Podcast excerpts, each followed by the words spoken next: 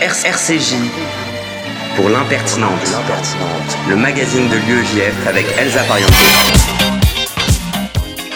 Bonjour à tous et bienvenue dans l'impertinente, l'émission de l'UEGF sur RCJ 94.8, que vous pourrez retrouver ensuite sur l'application RCJ et même sur Spotify. Au sommaire ce midi, nous recevrons Philippe Azoulay, réalisateur du film Tourné pour vivre dans les coulisses de la vie cinématographique de Claude Lelouch. Puis nous discuterons avec deux étudiantes israéliennes venues sillonner nos universités dans le cadre du programme de l'UEGF Avoir 20 ans en Israël. Ce sera ensuite à Youssef Murciano, secrétaire national, de nous parler du travail effectué par la section UEJF Sciences Po Menton. Camille Fermont prendra alors le micro pour vous recommander des endroits ensoleillés et culturels à une heure de Paris. On passera juste après à un clash inédit entre nos deux chroniqueurs culture, Camille et Noam Meguira. Restez à l'écoute. Et on finira cette émission avec l'édito du président de l'UEJF comme chaque semaine, Samuel Le Joyeux, l'impertinente. C'est parti pour une heure. RCJ pour l'impertinente, le magazine de l'UEJF avec Elsa Pariente. Et je suis ravie d'accueillir aujourd'hui Philippe Azoulay. Bonjour. Bonjour. Vous êtes euh, réalisateur, vous avez réalisé Tourner pour vivre, sorti euh, dans les salles il y a quelques jours, le 11 mai, euh, un film documentaire qui couvre... J'ai lu plusieurs années, enfin j'ai lu 7, 9, moi j'ai entendu 7 dans le film en tout cas, c'est bien ça? 7 à, à, fond la caisse et en fait le tournage a duré 8 ans et demi. D'accord.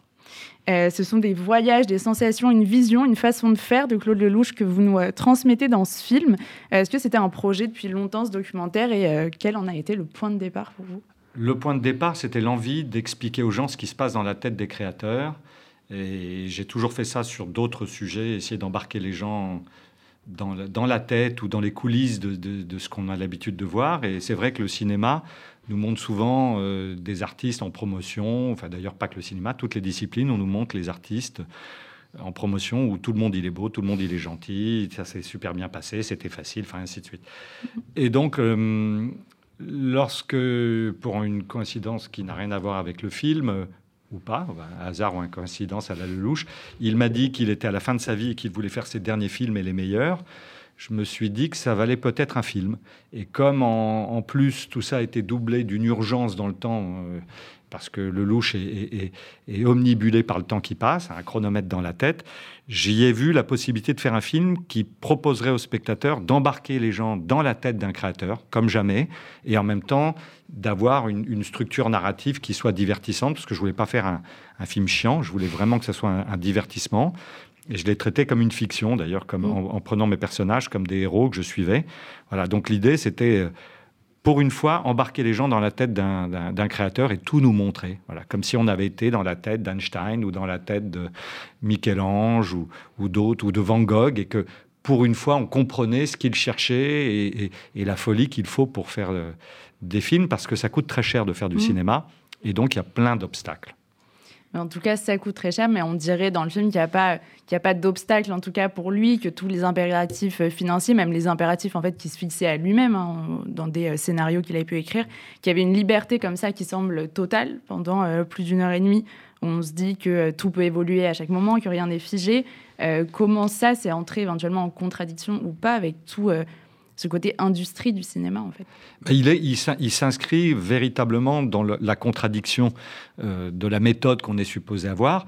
Le cinéma, parce que ça coûte cher, est, un art qui, fonctionne par étapes. Il y a d'abord l'idée, l'écriture, puis après, on va chercher le financement, chercher le casting, faire un plan de travail, se tenir au plan de travail, parce qu'il y a des costumes, toute une équipe qui travaille, des décors, tout ça, et on respecte le tournage jusqu'à la post-production le meilleur des exemples, c'est Hitchcock. C'est-à-dire que tout ce qu'Hitchcock pense est exactement ce que l'on voit dans le film. Il ne change rien au moment du tournage.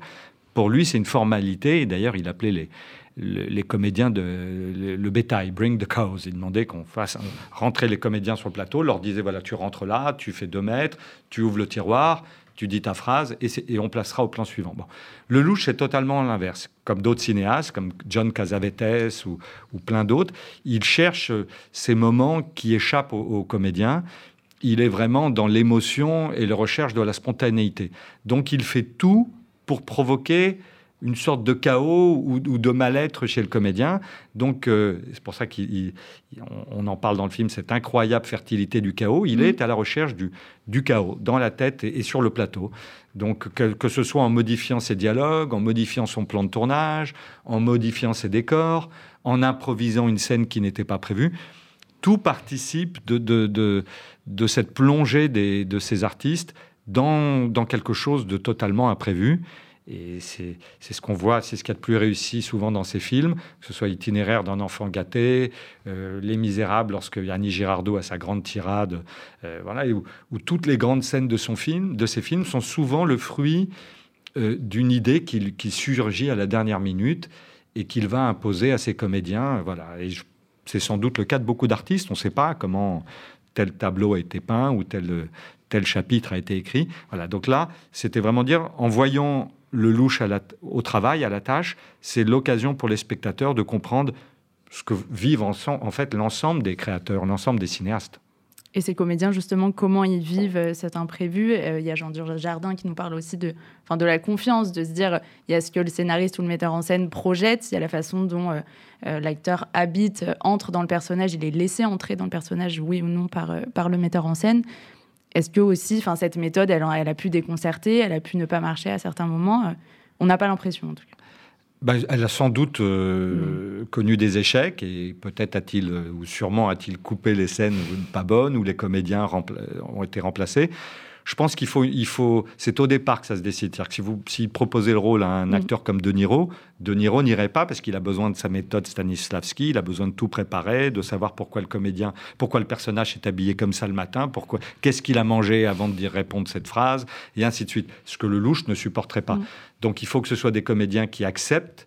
Et évidemment, lorsque c'est du Jardin, lorsque c'est Belmondo, lorsque c'est Lino Ventura, Ni Girardot et tant d'autres, ça marche à merveille. Donc c'est si je devais faire une comparaison, c'est un peu comme des, des trapézistes. C'est-à-dire qu'il y en a un qui se lance, mais il, a confiance en l'autre parce qu'à un moment, il est en l'air et si l'autre ne le rattrape pas, c'est la chute. Donc c'est véritablement un jeu à deux entre le metteur en scène et le comédien. Mais n'est-ce pas ainsi pour toutes les, disciplines artistiques qui, mélangent des groupes ou des, groupes humains? Les idées, euh, Claude Lelouch, il y en a beaucoup. Euh, toutes celles qui euh, sont en suspens, qui sont avortées, euh, comment ça, ça, laisse une place, lui, dans, sa façon d'avancer dans sa carrière, dans sa création? Est-ce que sa création est toujours imprégnée un peu de, toutes ces idées qui sont restées là depuis cinquantaine d'années, voire plus? Oui, vous avez raison. C'est dans le cas de Lelouch, mais peut-être dans le cas de tous les créateurs, on a des obsessions ou des passions qui viennent et qui reviennent. Donc, euh, qu'ils soient peintres, écrivains, musiciens, souvent, euh, les gens sont habités par ces mêmes obsessions qui viennent de l'enfance ou de leur vie. Donc, euh, lorsqu'on lit les livres des uns ou des autres, ou lorsqu'on voit les films, ces, obsessions ou ces passions reviennent. Dans le cas de Lelouch, c'est la mort, c'est l'amour, c'est les voyous, les copains, et puis la relation au spirituel, mm. où, il entretient quelque chose d'extrêmement complexe, en une croyance évidente, comme il le dit dans le film, non pas en l'éternel, mais en l'éternité. Donc il touche une, euh, quelque chose, euh, d'ailleurs pour, pour, pour les gens de confession juive, qui devrait être parlant, parce que on nous dit que Dieu est un et Dieu est unique. Et, Mais moi, l'interprétation que je fais n'est pas qu'il n'y a qu'un Dieu, c'est que c'est un Dieu pour tous. Mm. Donc c'est philosophiquement pas du tout la même chose. Et lorsqu'on va en Inde avec Claude et qu'il est confronté, je voulais l'emmener là-bas, et qu'il est confronté à la, à la spiritualité hindoue, il est, il est confronté à cette idée que la vie est multiple, qu'elle est éternelle, qu'on se recycle. En tout cas, il le pensait, et là, il, il, est confronté à cette culture qui le croit.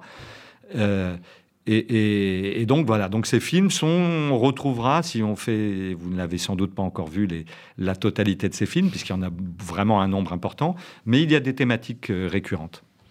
Et sans rien euh, révéler, vous parliez de, ce voyage en Inde. Quelle place, là, pour parler de vous un peu, Philippe Azoulay, ça a eu pour vous ce voyage, ce côté un peu initiatique que vous avez euh, participé à, créer, à instaurer, et la place que vous avez prise au final dans, toute cette histoire euh, en Inde? Ben, C'est un peu, alors encore hasard ou coïncidence. Euh, ce hasard était décidé, ce voyage en Inde était prévu avant que je commence le tournage de ce film. Je sortais, lorsque j'ai commencé le film, je sortais d'un. Le ciel m'était tombé sur la tête. J'ai eu un accident de moto extrêmement grave quelques temps auparavant, enfin quelques mois. On m'avait dit que je marcherais plus. Euh, j'ai eu quatre opérations, euh, tout ça, et on m'a reconstruit. Et, et, au bout de quelques mois, euh, après avoir vécu grâce à, enfin, avoir partagé mon temps avec la morphine et tout ce que ça veut dire, et être allé au bout de moi-même, un, des projets que j'avais initié bien auparavant avait, muté et m'emmené en Inde. Donc j'avais prévu d'y aller pour y mourir ou pour y renaître. En tout cas, je dis cela parce que j'avais vraiment lâché prise avec plein de choses. Et je crois que c'est en fait euh, quelque chose que j'ai appris. Euh, parfois dans la vie, il faut savoir lâcher prise, que nous, aucun de nous ne sait faire parce que c'est très compliqué et, ça, nous fait peur. Mais là, j'avais véritablement lâché prise avec moi-même et avec plein de choses. Et euh, c'est suite au décès d'un des membres de ma famille qui était dans le cinéma depuis, enfin, qui, qui, œuvrait dans le cinéma depuis les années 1910 et qui avait également travaillé au succès de Claude depuis son début. Je suis allé prévenir Claude donc de, des funérailles, il n'a pas pu venir et puis il m'a raconté son, truc. Et les choses se sont emboîtées donc, euh, euh, et intercalées sans que je puisse même l'imaginer. Donc je n'ai pas arrêté de faire des allers-retours entre l'Inde et la, France pour pouvoir mener mes deux projets. Et là-bas, j'ai vécu des choses que je n'aurais même pas pu imaginer. J'ai rencontré des gens que je ne pensais pas rencontrer, euh, des spirituels, des, des, enfin de, tout. Et, euh, et, en fait, euh, mon expérience en Inde m'a nourri personnellement. J'ai participé à la Kumbh Mela, qui est la plus grande cérémonie spirituelle du monde. Quand je dis la plus grande cérémonie, c'est près de 300 millions de personnes qui viennent sur la rive gauche de Paris donc il n'y a pas une cérémonie au monde, c'est toute l'Europe qui viendrait sur la rive gauche. Ici, vous voyez, ça fait beaucoup. Euh, ça semble euh, impossible. Et 42 millions de personnes en un week-end, avec des bains, des sadhus. Moi, je suis pas hindou, je ne verse pas là-dedans, mais j'étais intrigué par cette, par cette dévotion. Et, tout ça, en fait, n'ont été, été que des expériences qui m'ont amené de fil en aiguille vers des rencontres, vers des choses comme ça. Euh, et, lorsque je suis revenu, j'ai convaincu Claude qu'il fallait qu'il aille en Inde, non seulement parce que c'était cinématographique, ce qu'on appelle techniquement il y a de la production value, ça veut dire qu'il y a une valeur ajoutée à l'image, sans dépenser le moindre euro. Mm. Vous avez un décor à la Cécile B2000, donc c'est pour, un pour un cinéaste, c'est merveilleux. Et puis qu'il y avait une histoire à raconter dans le pays, et que lui aussi, il trouverait peut-être une réponse à ces, à ces certitude spirituelle à, cet enfant qui, depuis le début, croit, euh, euh, croit à Dieu, croit à la vie, croit à, la vie après la mort, euh, est en, même temps chrétien et, juif, en mélangeant dans tous ses films toutes ses, croyances, est vraiment très attaché à cela. Et je lui dis, tu dois aller là-bas, parce que la réponse à tes interrogations est là-bas. Et, au début, il ne le comprenait pas. Et lorsqu'il est arrivé là-bas, il a compris ce que je lui disais. Je dis, regarde, en fait, tu es taoïste. Tu es un juif taoïste. Ça veut dire que, je ne sais pas si vous connaissez le taoïsme, le taoïsme, mais considère que la vie est un cycle, mais qu'elle est mouvement, que rien n'est figé. Et qu'en fait, c'est dans le mouvement que les choses se font. ce qui est une, c'est une philosophie de vie très logique et très rationnelle, si on se rappelle que tout ce qui ne bouge pas se, fige, voire croupit. Euh, et que donc on est sur un astre en mouvement, lui-même avec un noyau qui tourne autour d'un autre astre, et ainsi de suite. Et, la vie n'est que mouvement, n'est que miracle, en fait. Je, le pense véritablement. C'est une énergie, c'est un champ magnétique, et, chaque naissance est un miracle. C'est un spermatozoïde sur des milliards qui aboutit, et puis une naissance est un miracle, et, de vivre est déjà en soi un truc incroyable. Et, qu'il y ait de la vie euh, à un endroit sur un globe, et ainsi de suite, ainsi de suite, voilà. Donc dans un monde euh, extrêmement... Euh, on, peut, on, peut, être extrêmement rationnel, mais en même temps se poser des questions profondes sur, sur pourquoi on existe, pourquoi il y a de la vie, et ainsi de suite. L'Inde lui a apporté des réponses. Il les a pas, n'a pas forcément compris la mythologie hindoue, mais il a compris en tout cas qu'il y avait des réponses dans ce mouvement et ce, cercle perpétuel. pour moi aussi, euh, je, n'ai pas versé euh, dans l'hindouisme ou dans une autre religion pour autant, mais, j'y ai trouvé euh, beaucoup de réponses à beaucoup de choses. Et puis j'ai été très surpris de découvrir qu'en fait, l'hindouisme est basé, l'origine de l'hindouisme et la mythologie qui en, qui en résulte est extrêmement similaire à ce que raconte le judaïsme avant Abraham.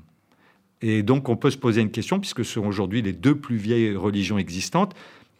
Pour moi, c'est presque une preuve, et puis d'autres écrivains l'ont montré de manière je pense à Sapiens ou de, de, mais d'autres livres aujourd'hui étudient le monde. Il y a eu un déluge. Il y a eu des événements. Donc c'est très étonnant de voir qu'il s'est passé quelque chose il y a 10 000, 12 000 ans, et que les hindous, comme les juifs, parlent d'une puissance spirituelle qui n'a pas de forme, et puis ils croient à des dieux qui ont une incarnation humaine, mais ce pas des dieux, c'est des demi-dieux, puisqu'ils ressemblent à des humains.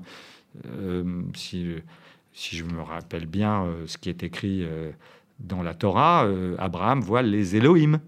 Il voit pas un Dieu, il voit les Elohim. Donc ça veut dire qu'ils sont au moins deux. Et puis après, il y en a un qui revient, ils reviennent et il ne la reconnaît pas. Donc ça veut dire qu'ils sont au moins trois, puisqu'il ne la reconnaît pas. Donc il y en a au moins un qui a changé. Et puis d'ailleurs, il leur parle en, parlant, en leur parlant sumérien, il leur donne des codes sumériens. Donc si on, si, si on mélange la mythologie, les croyances diverses et variées, à l'archéologie, à l'anthropologie, à tout ce qui est factuel. Et si on regarde ce que pensent les plus vieilles euh, cultures euh, euh, dans le monde, donc l'hindouisme ou d'autres, on s'aperçoit qu'il y a une base commune très troublante et ça, peut nous ça devrait nous amener tous à nous poser des questions profondes sur l'origine de l'homme et son évolution et nos croyances diverses et variées, surtout qu'on est à une époque où visiblement, bon, ça fait des millénaires, on supporte pas les croyances de l'autre. Donc on est tous à, se dire ma, vérité c'est la bonne et la tienne c'est la mauvaise. Pour autant, euh, on est tous sur la même planète, on est composé des mêmes poussières euh, d'étoiles, la même chose sur la Lune. Enfin, on, est tous, on a tellement à partager qu'il serait temps qu'on voit le tronc commun plutôt que nos toutes petites différences générales. Pour finir, euh, vous évoquez, euh, enfin vous dites euh, dans le documentaire, Claude Lelouch est une lune dont la face cachée est aussi riche que celle qui éclaire celle, les salles obscures. Pardon. cette face cachée, pour finir, elle est, est-ce que c'est celle au final de, de l'angoisse, de l'appréhension d'un film de type Si jouer et de, la vie aussi. Et euh, il y a une recherche de la vérité aussi, beaucoup euh, dans le film qui apparaît. Euh, est-ce que c'est des messages qui sont portés en termes de, transmission aujourd'hui de, de l'héritage de Claude Lelouch et de ce que vous pouvez nous dire suite à ces 7-8 années passées avec lui? Je pense que c'est oui, il y a à la fois euh, une envie chez Claude, euh, mais aussi chez moi. On est des passeurs, hein, sinon on n'aurait pas choisi ces métiers. On les ferait pour nous, donc je crois que euh, ça vient un peu de, nos égaux lorsqu'on fait des métiers artistiques, parce qu'on a peut-être la prétention de penser qu'on a des choses à dire, mais il y a aussi une volonté commune. on est des passeurs. Moi, je me sens comme un passeur de mes expériences et des connaissances que je peux avoir acquises c'est bien de les partager avec l'autre. On s'inscrit dans cette volonté et le film avait vraiment euh, a vraiment pour, pour euh, intention d'expliquer de, à la fois les processus créatifs, mais de partager aussi euh, nos, pas nos certitudes ni nos convictions, mais, mais nos visions, nos, nos doutes. et ce que nous ressentons l'un et l'autre et pensons avoir compris euh, de, nos petites vies, euh, et voilà, donc de le passé. Et c'est évident que euh, Claude dit souvent que les, artistes sont les chouchous du bon Dieu parce que il, a décidé de mettre dans la tête des, artistes une petite graine en plus qui permet, euh, dans le meilleur des cas, d'aider nos frères humains à, vivre. Mais euh, sans aller jusqu'à là, je pense que nous sommes des enfants gâtés et on a une chance énorme d'avoir trouvé, d'avoir une vocation euh, et de l'avoir trouvée. Et donc, c'est le film est véritablement, j'ai voulu faire ce film pour que ce soit véritablement une déclaration d'amour au cinéma et une déclaration d'amour à partager avec les spectateurs, parce que je crois que tout, comme faire des films, vivre sa vie, c'est aussi se faire un film. Et, c'est à nous de décider, chacun de nous, si ça va être une grande aventure épique, un drame sentimental.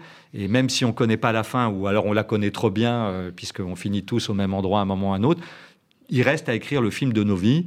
Et, charge à nous tous de faire en sorte que ce soit un voyage euh, le plus, le plus intéressant parce que si moi j'ai retenu une chose de la vie, c'est faut la vivre euh, et, faire en sorte de s'épanouir chacun de nous dans nos vies malgré les contraintes et les obstacles qui sont nombreux.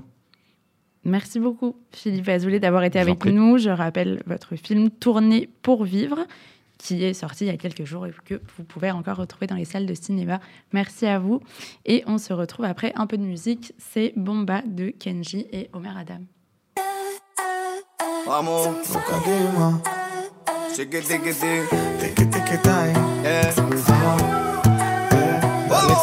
Bomba, bomba, y sienta como te explota, explota. Mueve el culo como garota, otra. Oh, oh, tiki tiki tiki bam bam, tiki tiki tiki. אוי כפרה, בואי לאבא כל היום אני חושב עלייך בבה בואי קדימה, להבימה שחקנית שחודרת לי רק פנימה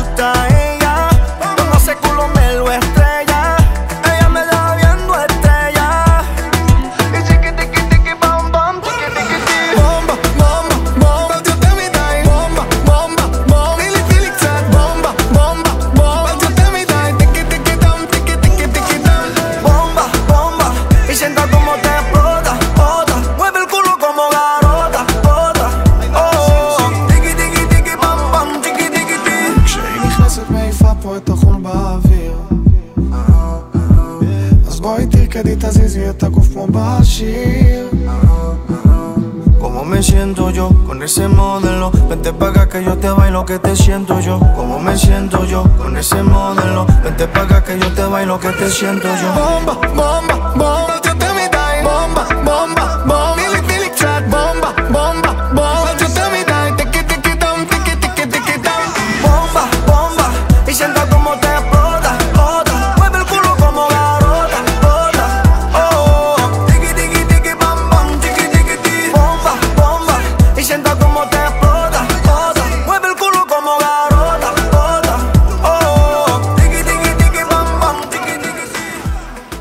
Dans l'impertinente, l'émission de l'UEJF sur RCJ et nous sommes en compagnie de Anaël et Léa. Bonjour à toutes les deux. Bonjour.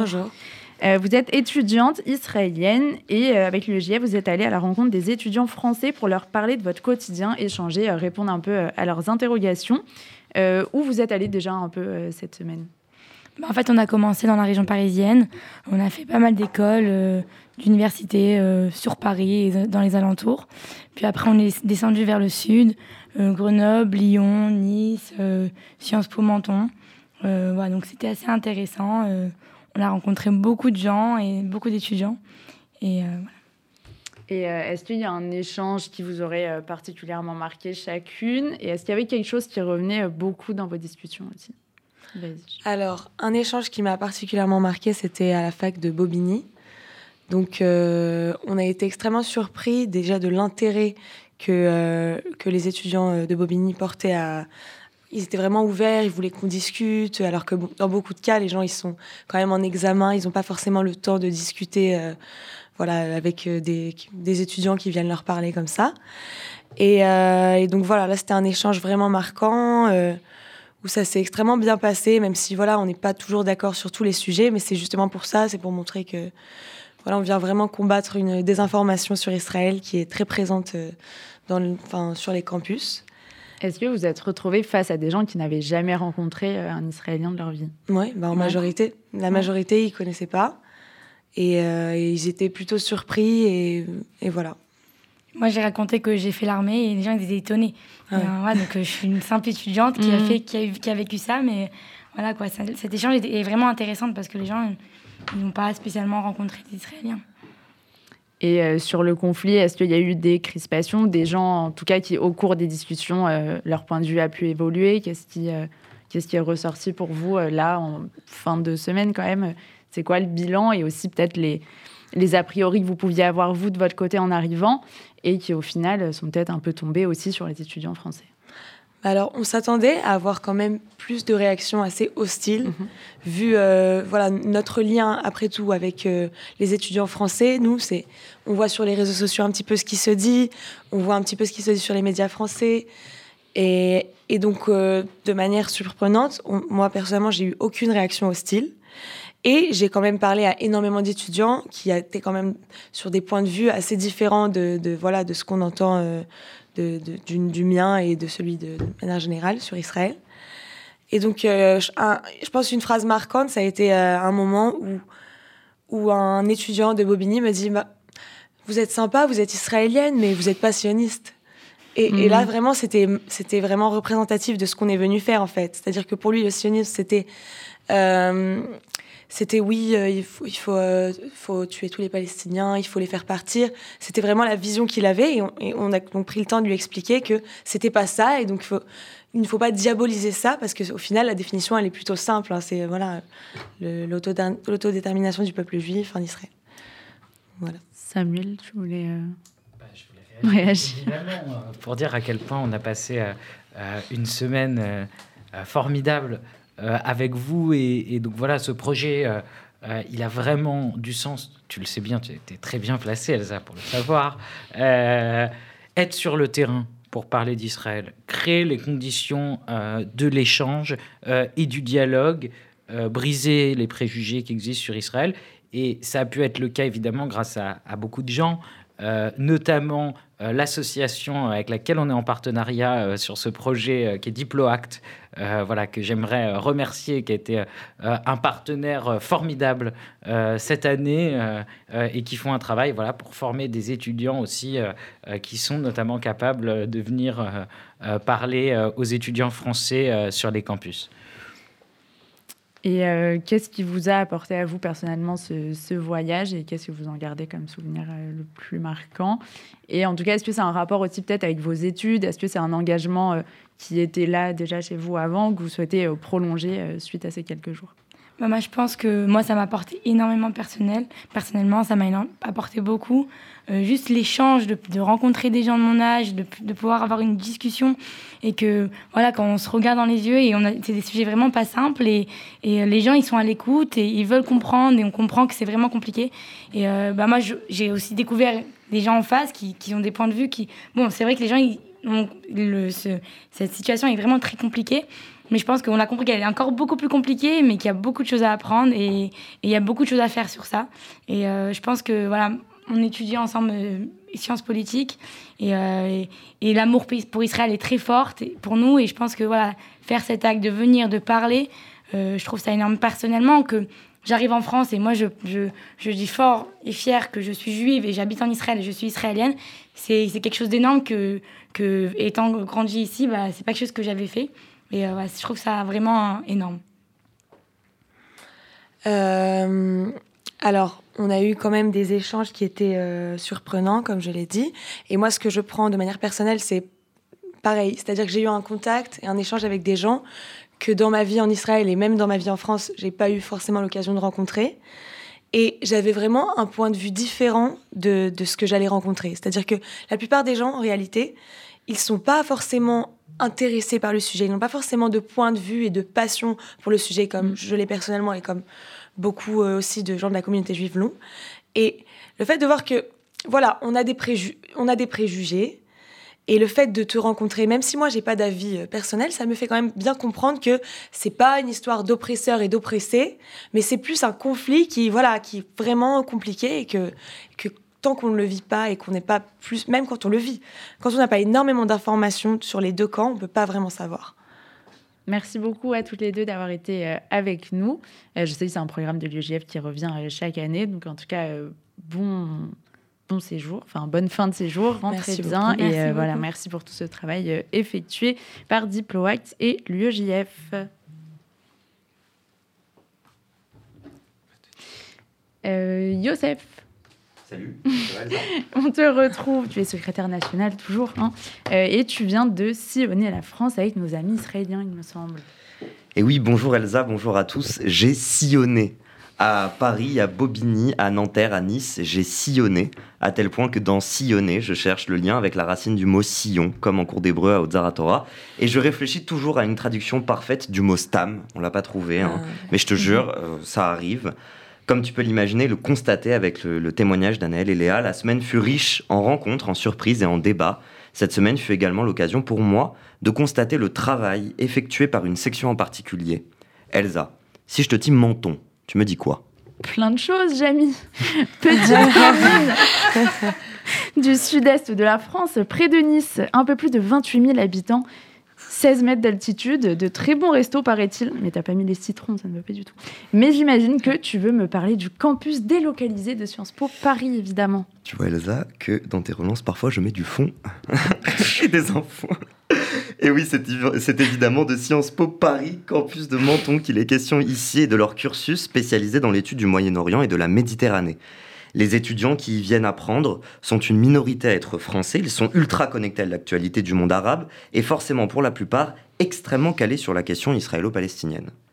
Pour le meilleur, mais parfois pour le pire. L'antisémitisme y est commun, détester Israël est parfois la norme, et y être étudiant juif peut être un calvaire.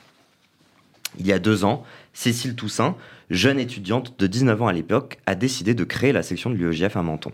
Sa volonté était claire, pouvoir parler et défendre Israël sur le campus avec force et que cet acte soit perçu comme normal par le reste de ses camarades.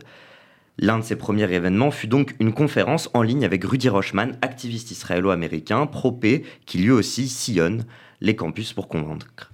Le résultat était à l'image du campus, une discussion libre, éclairée et intelligente, suivie d'une déferlante de haine par une minorité de pro-palestiniens refusant toute po- possibilité de dialogue.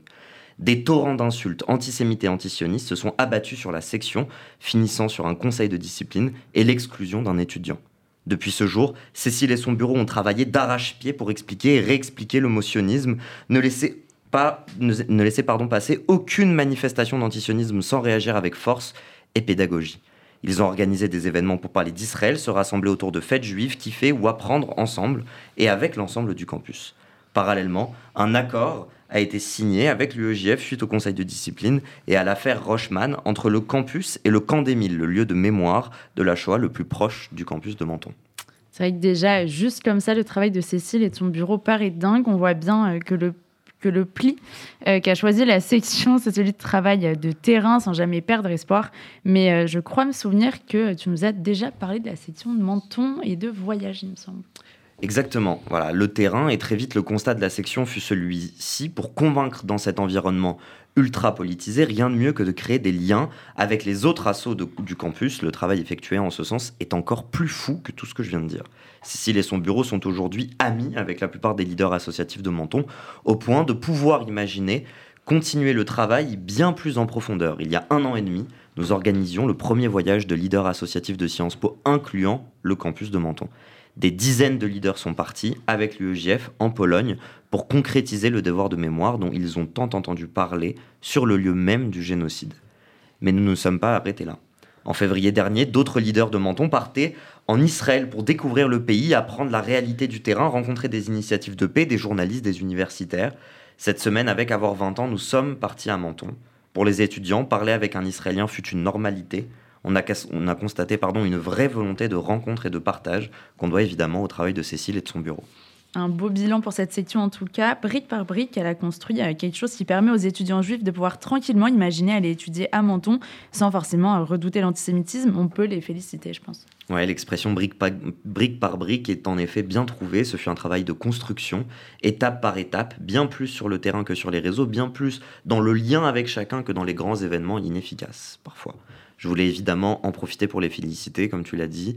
Et en plus, cette semaine, ils ont laissé la main à une nouvelle équipe avec la promesse que l'aventure UEGF Menton n'est pas qu'une passade, mais un travail au long cours qui s'inscrit dans la durée et dans l'histoire de l'UEJF. Donc bravo à Cécile et à son bureau pour ce travail et félicitations à Ellie et à son bureau qui reprennent la main avec courage et détermination. On leur dit Mazal Tov et à très vite. Merci beaucoup Youssef et on se retrouve juste après un peu de musique. Yeah. Shush. Oh oh oh. eh. Pour toi, je fais du bif toute l'année. Baby, on va s'en aller. So fresh, so clean, on aller. Baby, on va s'en aller. Pour toi, je fais du bif toute l'année. Baby, on va s'en aller. So fresh, so clean, on aller. Baby, on va s'en aller. Oh, oh, oh, bonita, viens avec moi. Bonita, viens avec moi. Bonita, viens avec moi. Bonita, viens avec moi. My salsa, Oh, my salsa. ma salsa, The girls they love me. Yeah. My salsa, oh, my salsa. ma salsa, Don't talk about it. No, It's no, my salsa, Yeah. my salsa. ma salsa, The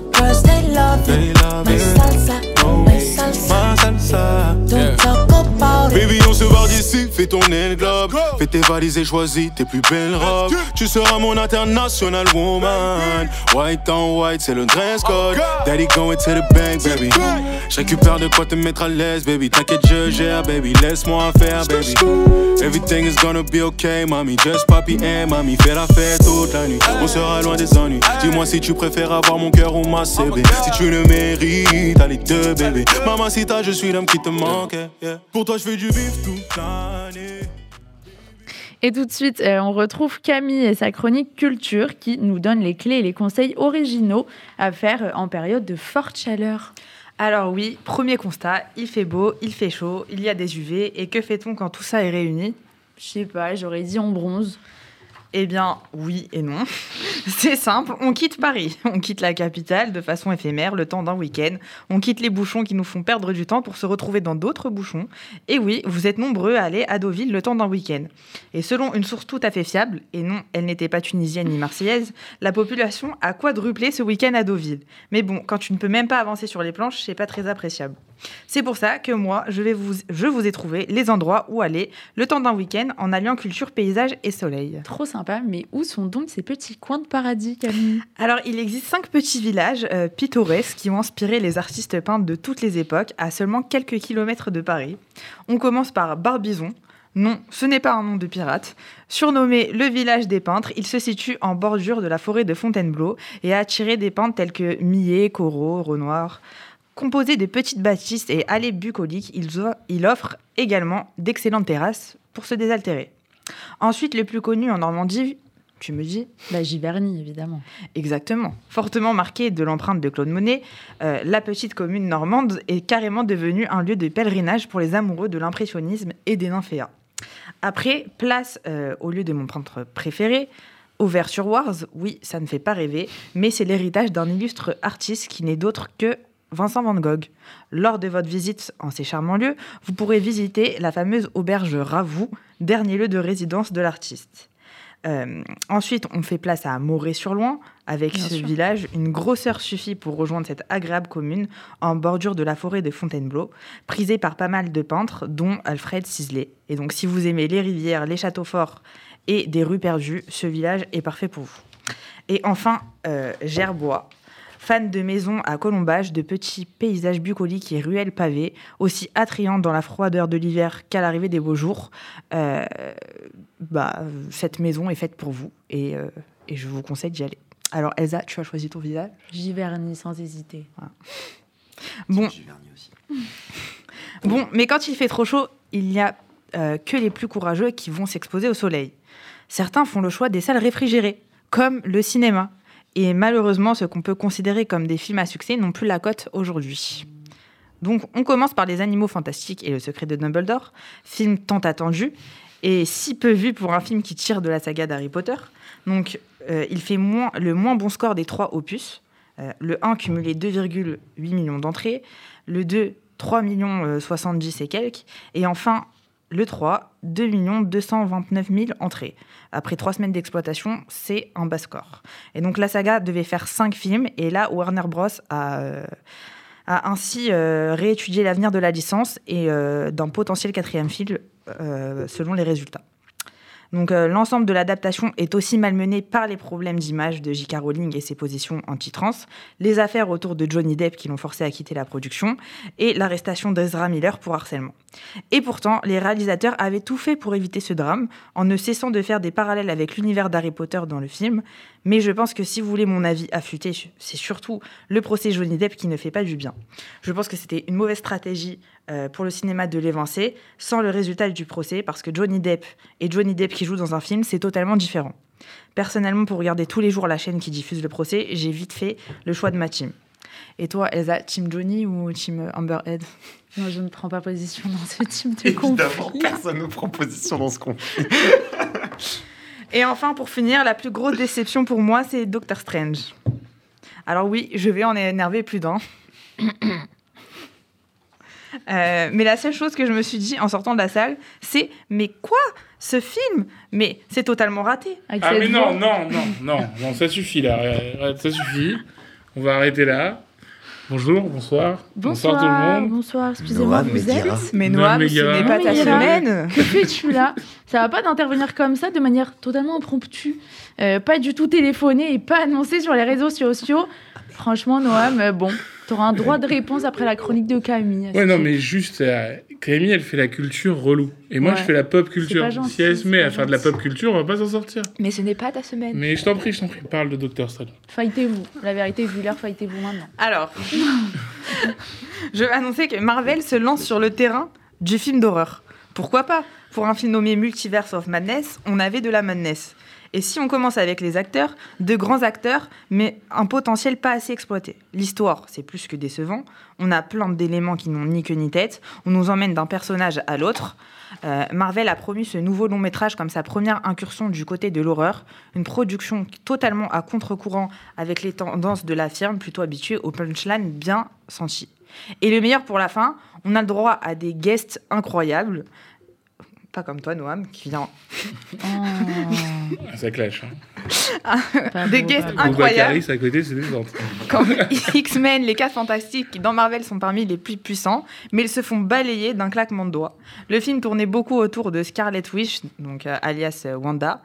Euh, c'est Doctor Strange in the Multiverse of Madness et pas Wanda in the Multiverse of Madness. Donc euh, elle crevait l'écran, on ne voyait pratiquement qu'elle durant le film, et pour couronner tout, elle se suicide, déjà qu'il restait peu d'héros depuis Endgame, je ne vois plus l'intérêt de suivre Marvel.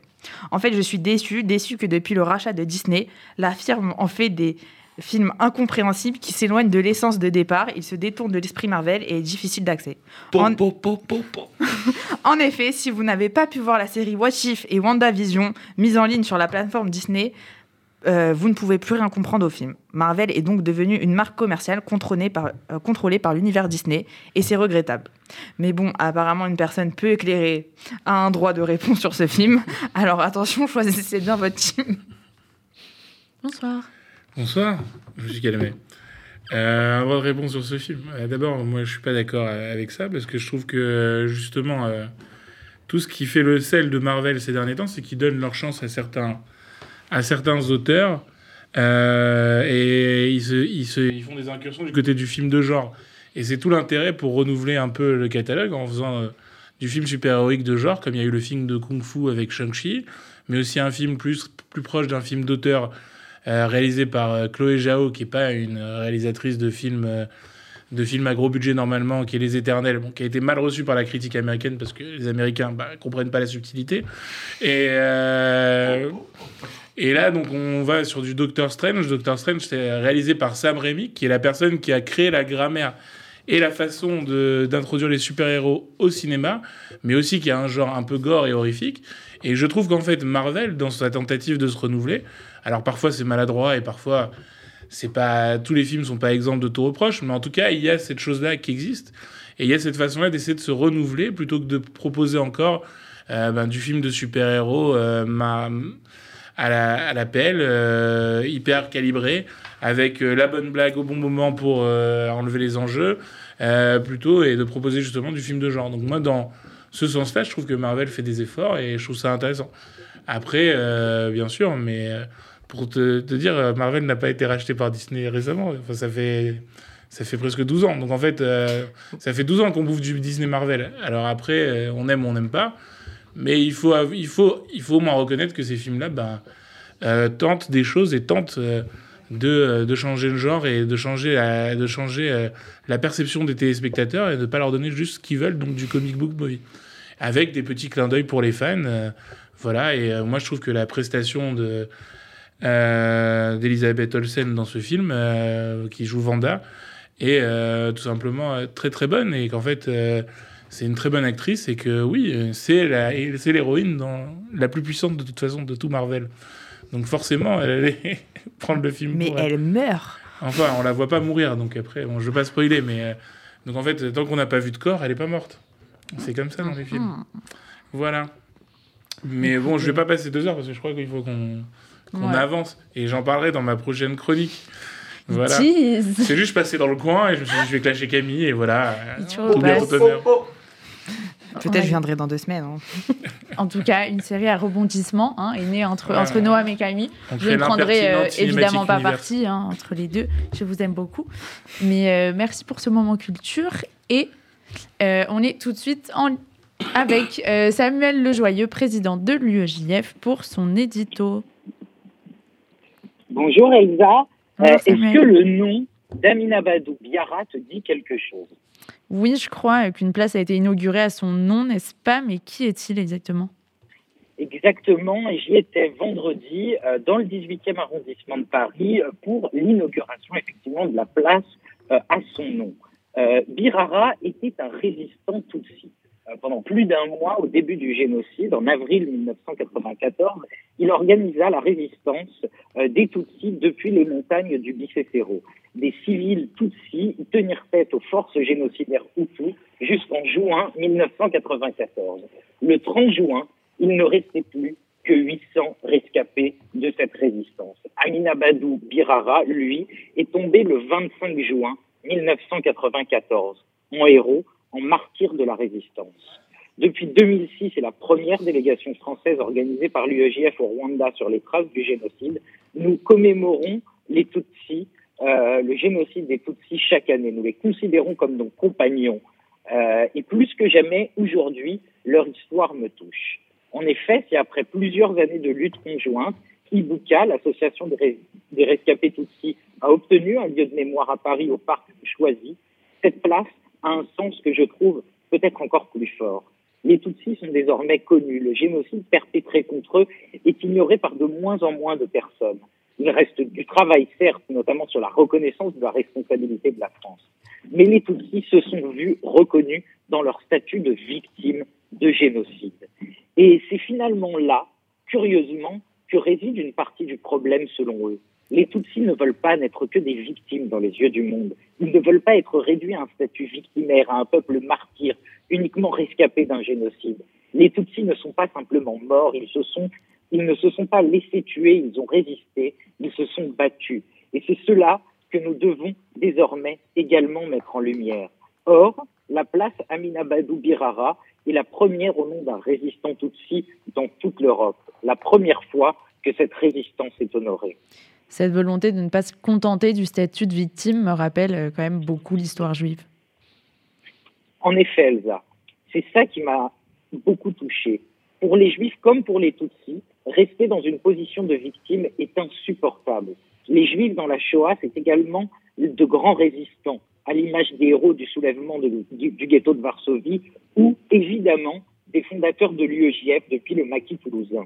Le sionisme aussi a été nourri de cette volonté des Juifs de reprendre leur destin en main. Je pense aux rescapés de la Shoah qui, à l'image de notre ami le regretté Benjamin Horenstein, sont allés se battre en Israël euh, pour euh, ne pas vivre seulement une vie de rescapé, ne pas être seulement victime aux yeux du monde. Cette position, elle est infiniment courageuse et à plusieurs titres. Les Tutsis auraient pu simplement bénéficier de la pitié que l'on a pour les victimes, Euh, mais ils ne l'ont pas voulu. Et quand on voit cette attraction morbide ces derniers temps pour le statut de victime, comme les antivax, euh, comme ces suprémacistes blancs qui se prennent pour les victimes d'un grand remplacement, je pense évidemment euh, aux victimes de Buffalo, euh, je vois encore plus, encore mieux combien l'action d'Ibuka est formidable. Alors dans ce contexte, cela fait du bien de partager nos valeurs avec un peuple Tutsi décidément tellement proche de nous euh, dans son histoire comme dans ses aspirations et son combat. Plus que jamais, je l'affirme, Ibuka, souviens-toi. Merci beaucoup Samuel, c'est la fin de l'émission. On se retrouve dans deux semaines.